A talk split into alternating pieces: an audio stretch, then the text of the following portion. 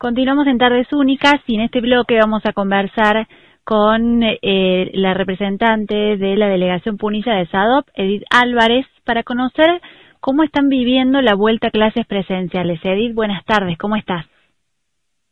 Muy buenas tardes, eh, Laura. Muchas gracias por permitirnos estar en tu programa.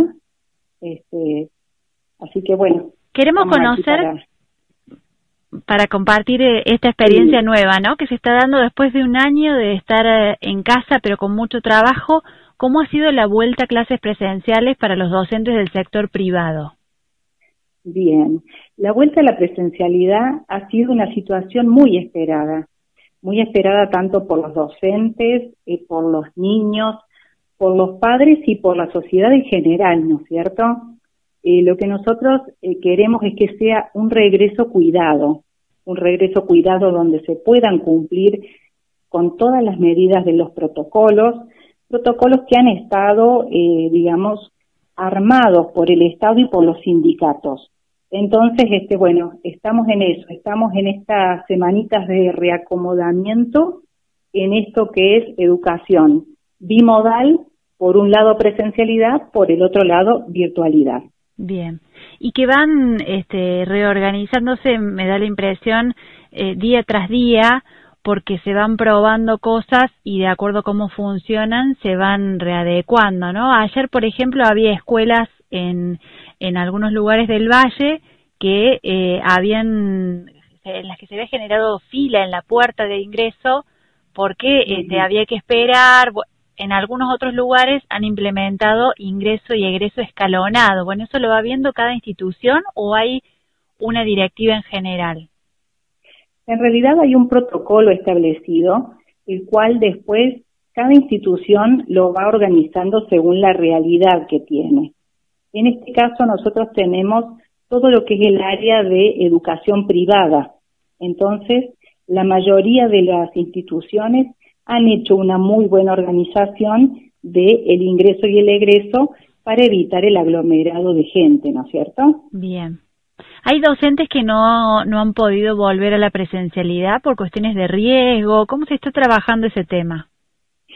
Sí, sí. Eh, está la posibilidad de que el docente que tenga algún tipo de riesgo eh, pueda pedir lo que se llama una dispensa de la dispensa es poder estar, estar a disposición desde su casa y poder seguir trabajando con los niños desde la virtualidad, pero no asistiendo a la escuela en este caso.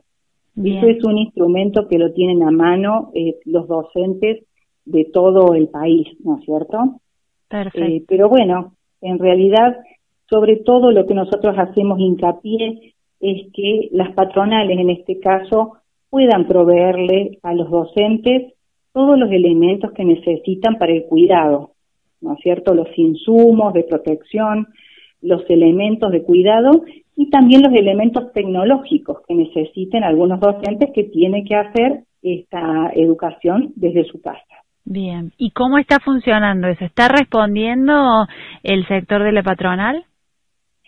Y mira, Recién ahora estamos arrancando este nuevo periodo de bimodalidad, así que lo que estamos haciendo desde SADOP es implementar un listado de autoevaluación, digamos, donde cada delegado o cada docente va a poder ir evaluando estos ítems eh, de eh, cumplimiento de las patronales y los va a poder tener al tanto si se están cumpliendo o no recién estamos empezando y tenemos mucha expectativa de que, de que todo salga bien. Bien, ¿y qué dirías que eh, es lo que predomina en los docentes de nuestro valle? La expectativa, el temor, porque es comprensible que nos pasa un poco de todo, inclusive en las familias, ¿no?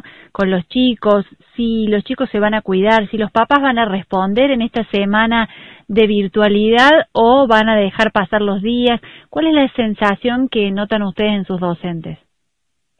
No, la realidad es que nuestros docentes eh, siempre le han puesto el hombro a todo y creo que eh, esto no es diferente.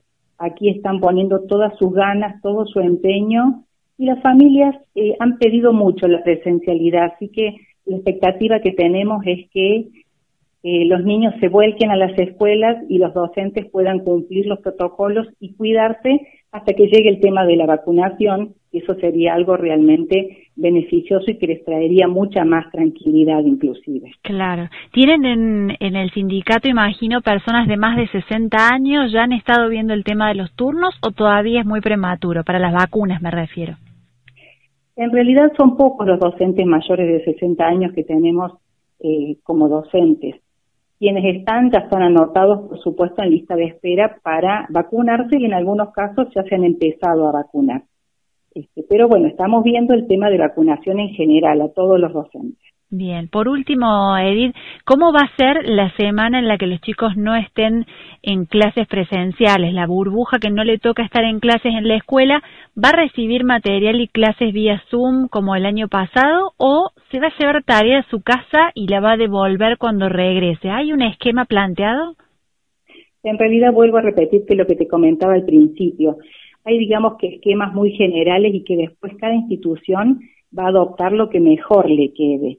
Nosotros desde el sindicato lo que les decimos a nuestros afiliados y a los docentes en general es que no se sobrecarguen, que esta virtualidad y esta presencialidad puedan hacerla de una forma equilibrada para que puedan cuidar también su salud, ¿no es cierto?